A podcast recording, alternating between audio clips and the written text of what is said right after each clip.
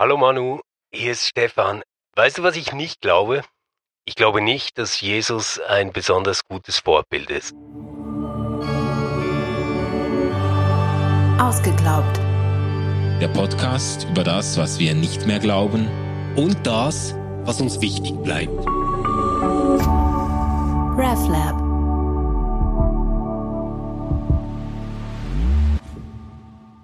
Ja, Stefan, damit zerschlägst du jetzt die Glaubensprinzipien ganz vieler wohlmeinender Christen und ich muss wie immer zurückfragen, wie verstehst du das oder warum kommst du auf was die Idee? Was ist falsch mit dir, ja, Stefan? Was stimmt mit dir eigentlich nicht und welche Tabletten hast du heute Morgen vergessen zu nehmen?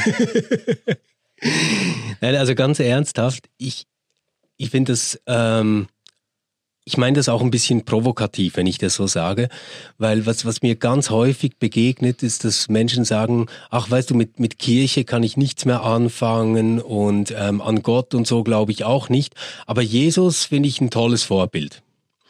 Und, und da staune ich immer, wie, wie man sowas denken kann, weil ich finde jetzt nicht wahnsinnig viel vorbildlich an dieser Biografie, ehrlich gesagt. Also ähm, da ist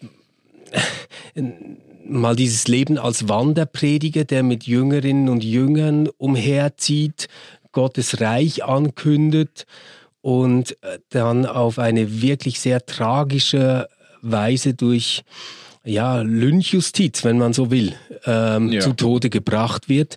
Das äh, finde ich jetzt mal so von außen gesehen erstmal gar nicht so erstrebenswert. Und was mein Verdacht ist dahinter, ist es, dass wir uns irgendwie daran gewöhnt haben, Jesus ganz viele humanistische Werte äh, anzudichten. Und ich glaube, das geht so auf das 19. Jahrhundert zurück. So Jesus als großes Vorbild, Jesus der sanftmütige Familienvater, der sich um seine Kinder kümmert etc. Und das halte ich halt ähm, für Kitsch und auch nicht für sehr angebracht. Dazu kommt noch, wenn ich das äh, auch, auch noch loswerden kann, Jesus hat natürlich eine Lebensform gewählt, ähm, die weder du noch ich äh, je haben möchten. Oder? Also dieses ständige Herumziehen, irgendwo Reden halten, dann wieder weiter dieses Ruhe und Rastlose, ja, das passt irgendwie schlecht okay. zu unseren Situationen. Okay, aber äh, das ist gut, weil jetzt sind wir eigentlich schon an einem springenden Punkt angelangt. Ähm, was bedeutet es, sich Jesus zum Vorbild nehmen? Also was du, was du jetzt so ausgemalt hast, die Biografie von Jesus also als einen erstrebenswerten Lebensverlauf würde ich das auch nicht bezeichnen. Also wenn einer äh, jung missverstanden einen schändlichen Tod stirbt, der ist nicht mal so alt geworden wie du jetzt bist, geschweige denn wie ich bin. Und hat auch nicht in den Club of 27 geschafft, oder? Dafür wurde er dann doch zu alt, höchstwahrscheinlich. ja, stimmt, stimmt. Ah, ja, gut. Also Amy Winehouse genau. äh, hat er überlebt, altersmäßig.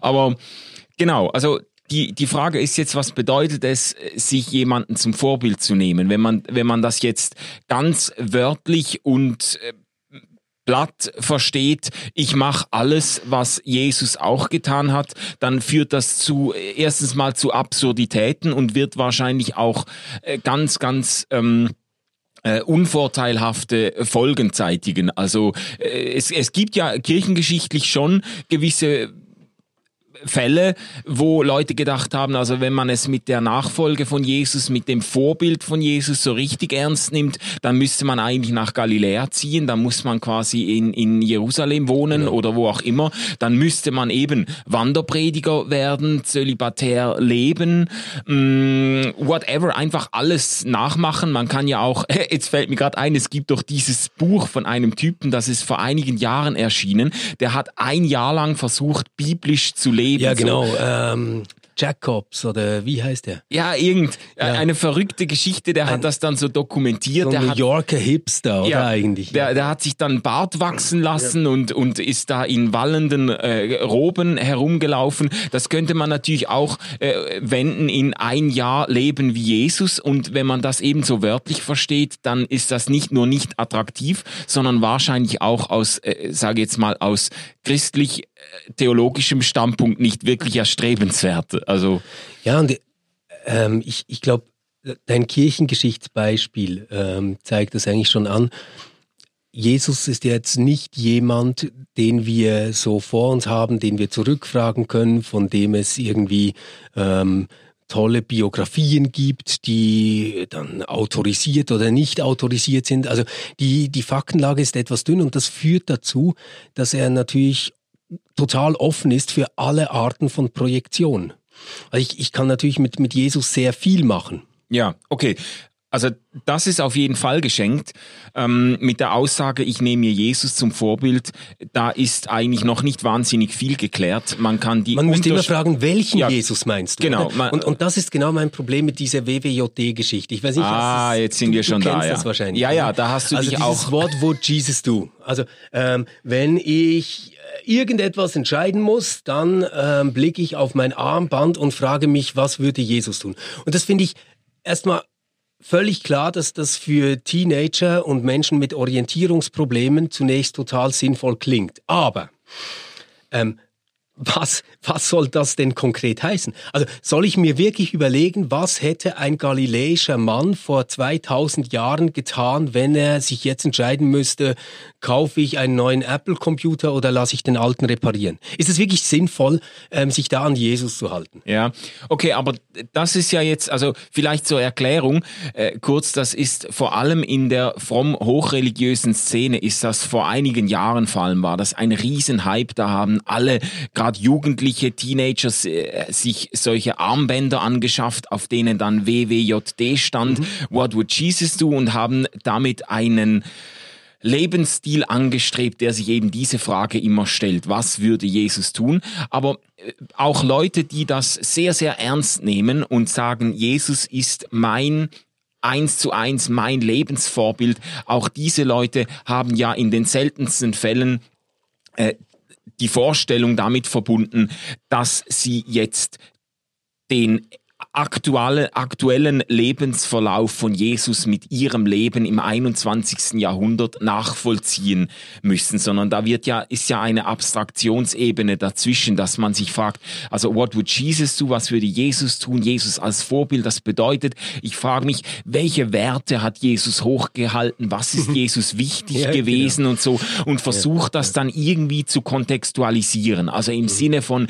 du bist jetzt in, bist jetzt in einem Streit und du hast den Impuls, äh, die Person jetzt wirklich zu demütigen oder zurückzuschlagen. Du hast dich auch schon munitioniert und jetzt hältst du inne und fragst dich, ja, würde, würde Jesus das tun? Und dann denkst du, nein, Wahrscheinlich nicht. Er würde Vergebung üben, er würde Liebe üben und besinnst dich dann zu einem anderen Verhalten unter Berufung auf das, was du von Jesus verstanden hast. Ich könnte aber auch, ich könnte aber auch an ein Beispiel denken, wo er mit Pharisäern spricht und sie vor versammelter Mannschaft lächerlich macht ähm, und dann genau das Gegenteil tun.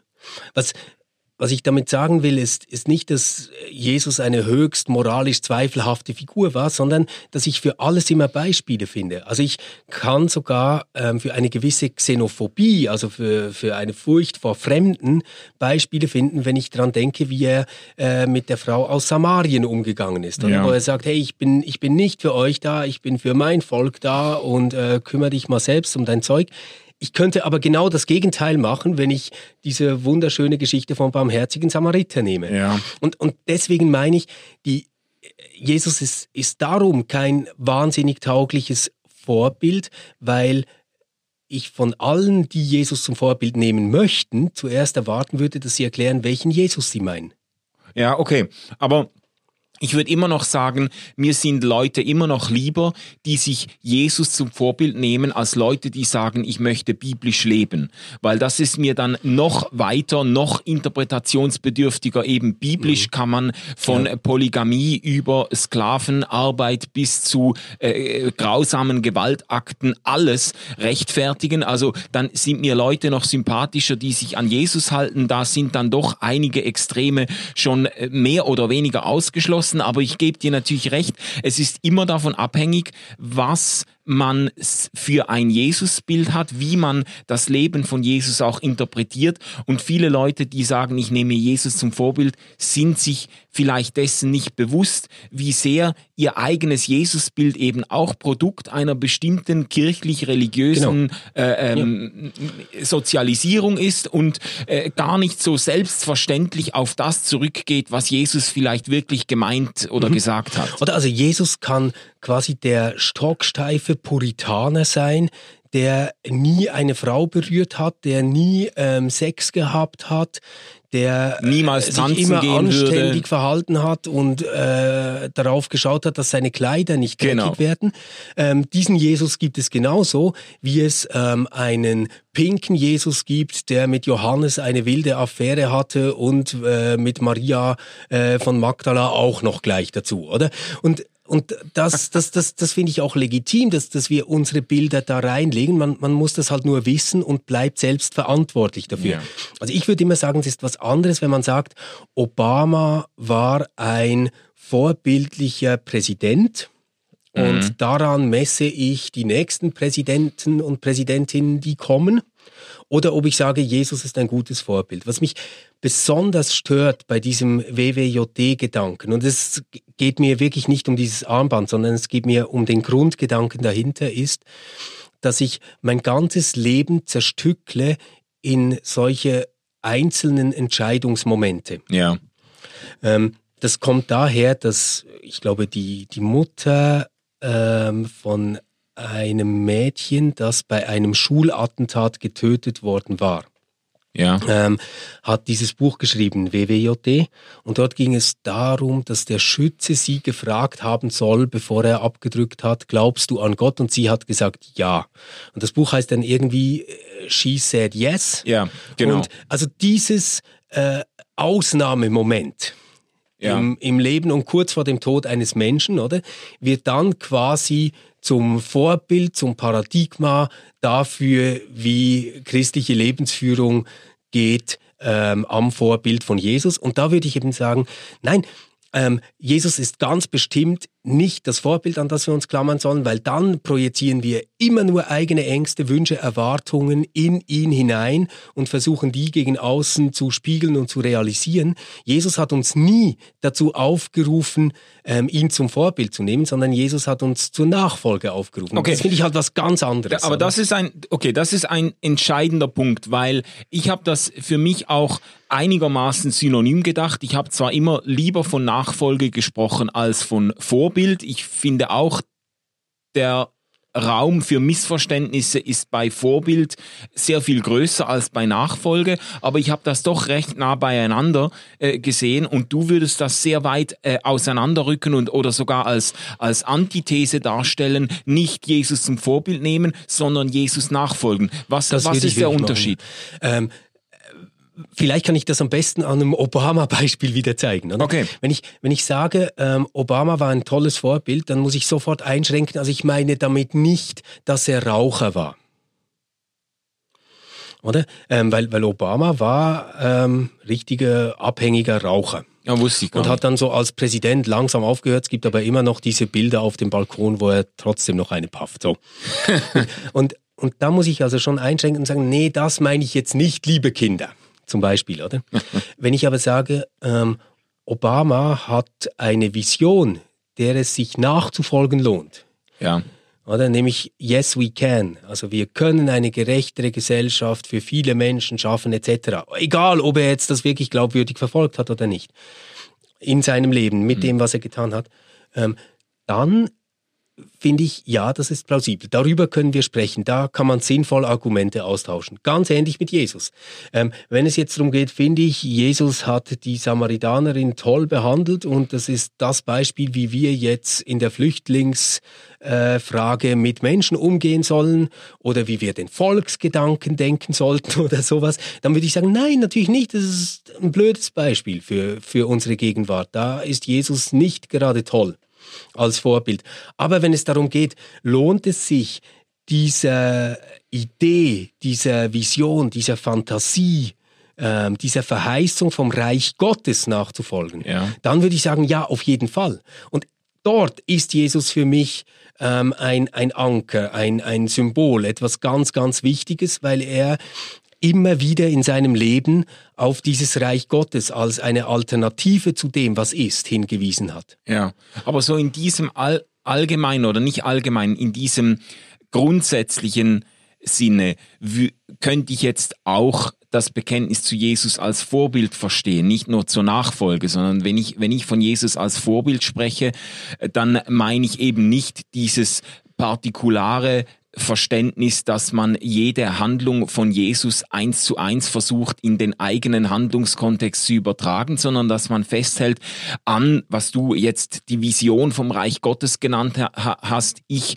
versuche immer das eigentlich runterzudampfen auf eine Form von selbstaufopfernder Liebe, die Menschen um ihrer selbst willen ernst nimmt, die ihnen auf Augenhöhe begegnet, die sogar bereit ist, sich für sie hinzugeben. Und ich finde, das ist ein, das ist, es ist nicht nur ein Wert, es ist eine Qualität und eine Kraft, die ich im Leben von Jesus beobachte, die sich im Leben von Jesus in einem ganz anderen Kontext, als ich jetzt lebe, vor 2000 Jahren, in einem anderen kulturellen Hintergrund ja. und so, aber die sich da die sich da entfaltet und ich versuche mir zu überlegen oder ich versuche so zu leben, dass ich quasi in dieser Kraft mitten im 21. Jahrhundert in einer digitalisierten westlichen Wohlstandsgesellschaft ähm, versuche diese Kraft zu leben oder in dieser Liebe zu leben. Das, das wäre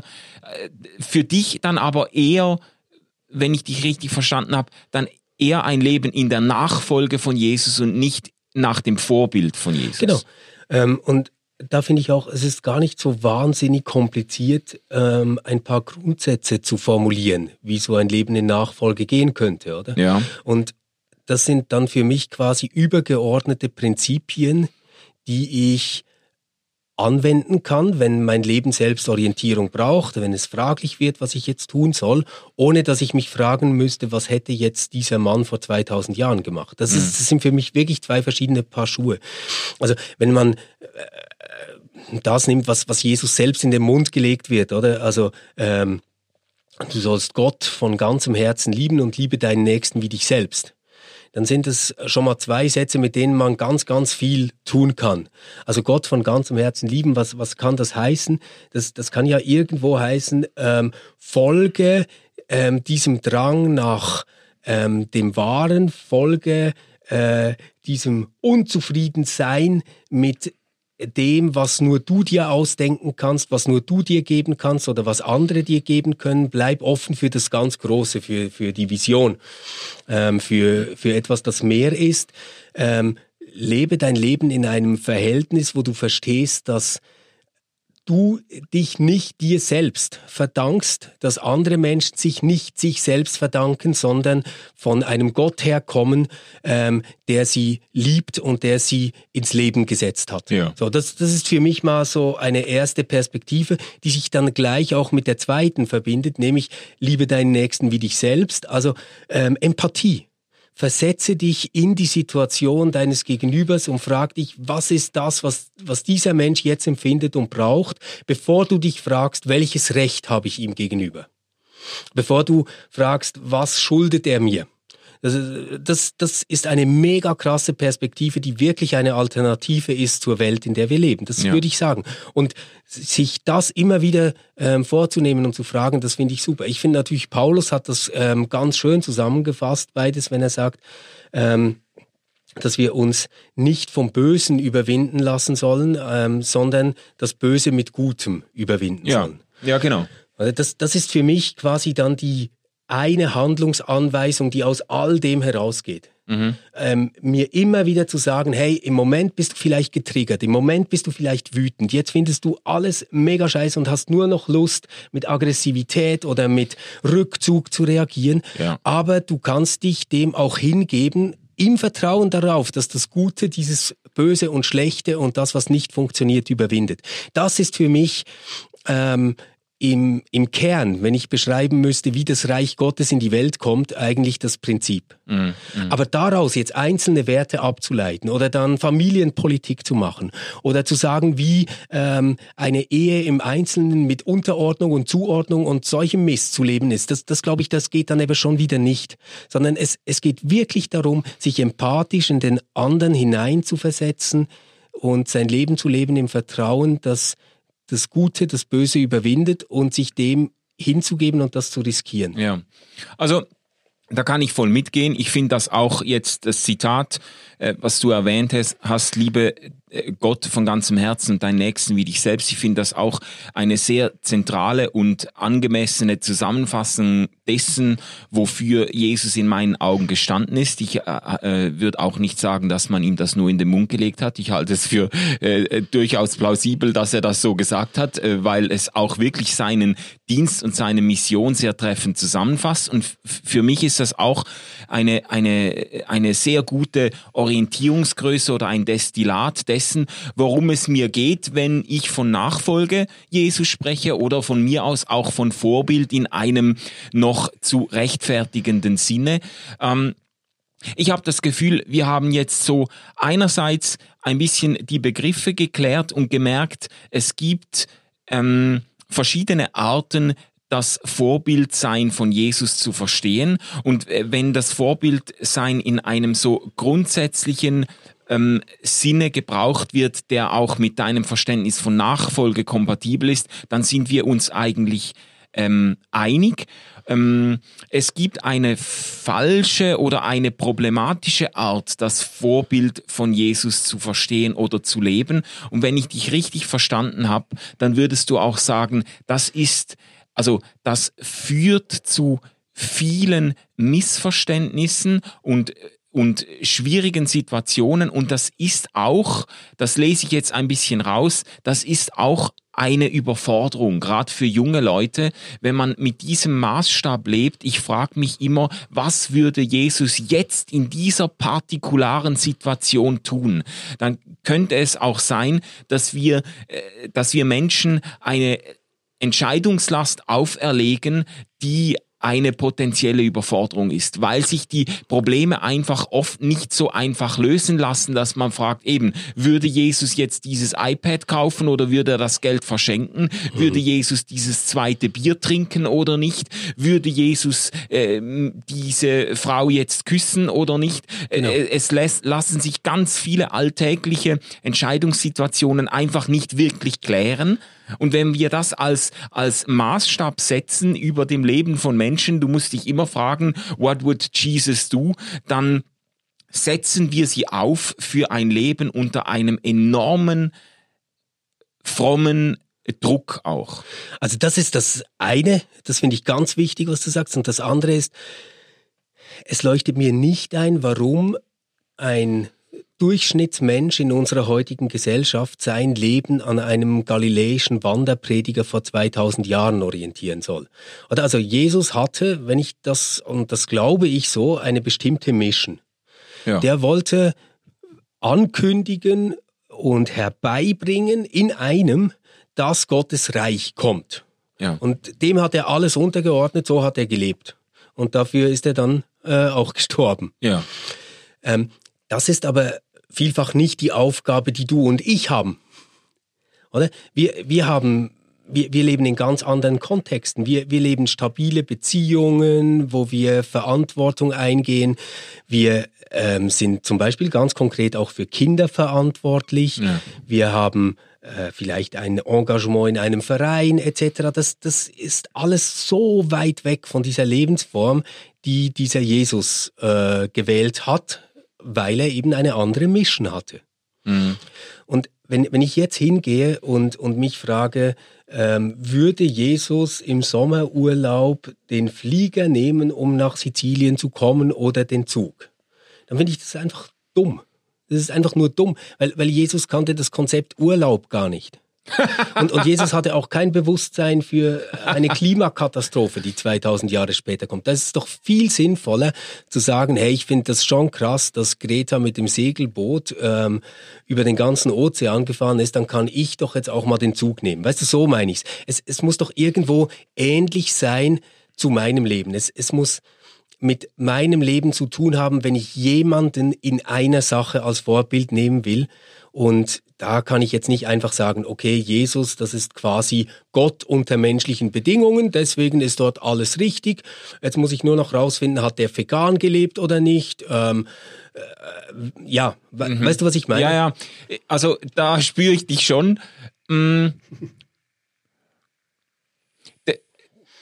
Die Herausforderung oder vielleicht auch die Unmöglichkeit liegt darin, dass wir eine enorme Kontextualisierungsleistung vornehmen müssen. Also dass wir, dass wir eigentlich versuchen müssten, jemanden aus seinem Zusammenhang in Galiläa oder Palästina vor 2000 Jahren herauszupflücken und bei uns dann in unsere Lebenswelt einzusetzen und gedanklich dann laufen lassen und sehen, wie der jetzt hier leben würde. Und das ist quasi ein derartiger Graben, den man da überschreiten muss, dass äh, ich würde immer noch sagen, ähm, es lohnt sich, sich zu fragen, wie verfolge ich die Liebe, die Jesus gelebt hat zu Menschen? Wie verfolge ich die Hingabe, die Jesus gelebt hat gegenüber Gott? Und so wie verfolge ich die in unserer Zeit? Aber es wird dann wahnsinnig interpretationsbedürftig und auch eben viel weniger eindeutig, als wir das oft gerne hätten. Und weißt, ich glaube, jetzt, jetzt sind wir genau am Kern des Problems. Ähm, ich, ich würde das alles auch sagen. Oder? Es geht darum, wie leben wir diese Liebe, die sichtbar wird dort. Oder ja. die wir dort im Glauben ähm, sehen. Ja. So, aber Jesus selbst war ja jetzt gerade nicht der Typ, der sich hingestellt hat und gesagt hat, wenn ihr mal schauen wollt, wie man das richtig macht mit dem Spenden, dann blickt auf mich. Ich mache das so. Ja. Oder Jesus war kein Life Coach. Jesus war war nicht einer, der sich als Vorbild inszeniert hat, sondern Jesus hat überall Vorbilder gefunden. Das ist ja das Coole. Also Jesus ähm, verweist zum Beispiel auf die arme Witwe, die ähm, spendet ja. und die nur wenig zu geben hat, aber dieses wenige, das sie geben kann, gibt. Ja. Das ist das, was ihn berührt und das wird ihm zum Vorbild ja. in dieser Situation. Und deswegen sage ich, Christ sein heute und sich an dieser Liebe orientieren wollen, heißt in der Welt herumgehen und überall diese Liebe Gottes finden, dieses angebrochene Reich Gottes sehen und sagen, das ist genau das, was ich meine mit dieser Message. Das ist mir ein Vorbild, das nehme ich auf. Also quasi mit einem offenen Herzen und mit offenen Augen herumgehen und sagen, ah, da ist sie wieder, Gottes Liebe, ah, dort ist sie wieder. Ja. Ähm, und, und das in der Welt jetzt, also und heute sehen und nicht ständig irgendeine Projektion machen, als ob diese Liebe weg wäre. Und man muss sich daran erinnern, wie war das in dieser 33-jährigen Biografie eigentlich mit dieser Liebe und jetzt muss ich die mühsam hier äh, quasi inszenieren und ins Werk setzen. Nein, die ist ja da. Oder? Ja, die, ja. Ist, die ist mit ihm da. Das ist jetzt aber eine ganz großartige Passage gewesen, Stefan. Das finde ich sehr, sehr gut, wie du das jetzt ähm, äh, formuliert hast. Nachfolge Jesu könnte dann eben auch bedeuten, so äh, wie Jesus damit gerechnet hat, in der Welt, in der Begegnung mit Menschen, dieser Hingabe und Liebe äh, Gottes auch zu begegnen, genau. Ähm, dass wir mit einer solchen Haltung und einer, einer solchen Erwartung leben, äh, im Bewusstsein, dass sich darin etwas zum Ausdruck bringt, was die letzten 2000 Jahre in dieser ja. Jesusbewegung eigentlich lebendig war. Genau. Ja. Also es, es gibt wie zwei Haltungen zu der Welt als Christ, sage ich jetzt mal, oder Christin. Das eine ist, ich nehme Jesus zum Vorbild, dann gehe ich in die Welt und bringe ähm, quasi das Evangelium oder das Gute oder die Liebe. Mhm. Ähm, mhm kann man schon machen. Oder? Ich, ich würde halt sagen, nein, die zweite Variante ist richtig. Nämlich, ich gehe mit einem offenen Herzen und voller Hingabe hinaus in die Welt und entdecke überall Gottes Liebe, wie sie sich mir auch in Jesus gezeigt hat und zeigt. Ja. Also das finde ich schon, also das finde ich schon wichtig. Deshalb würde ich auch beides festhalten wollen. Ich, ich lebe ja in der Welt als ein Mensch, der ergriffen ist von dieser Liebe Gottes. Und da, deshalb würde ich auch sagen, da ist etwas in mir aufgekeimt. Ich würde nicht sagen, da habe ich etwas hervorgebracht, sondern da ist etwas in mir aufgeleuchtet, das auch quasi in diese Welt hinaus will. Aber ich denke das nicht exklusiv, sondern erwarte, dass ich in dieser Welt, in der Begegnung mit Menschen genau dem auch begegne und davon inspiriert werde. ja. ja. Ich, ich glaube auch, das ist, das ist äh, eine ganz, ganz hilfreiche Unterscheidung. Also Jesus ist für mich nicht das, was ein klassischer Influencer ist. Ja. Also quasi jemanden, den ich nachzuahmen versuche, auch wenn ich ihn nicht ganz erreiche, sondern Jesus ist für mich als Christus derjenige, der die ganze Welt infiziert hat. Mhm. Ähm, indem er gezeigt hat, diese Liebe ist möglich. Man kann ein Leben leben und ganz auf Gott hinweisen. Also genauso wie Jesus sich an der Liebe Gottes genug sein lassen. Das wäre das Vorbildliche für mich, das ich dann aber nicht mehr auf eine Biografie oder auf ein Leben reduzieren kann.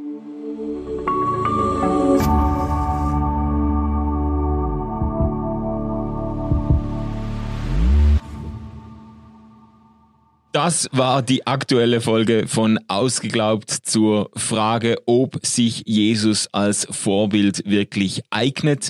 Schreib du deine Kommentare und deine Einsichten und Überzeugungen dazu in den Anmerkungen. Du kannst uns auf Spotify und auf Apple Podcast abonnieren und wir freuen uns mit dir ins Gespräch zu treten. Tschüss zusammen und habt's gut.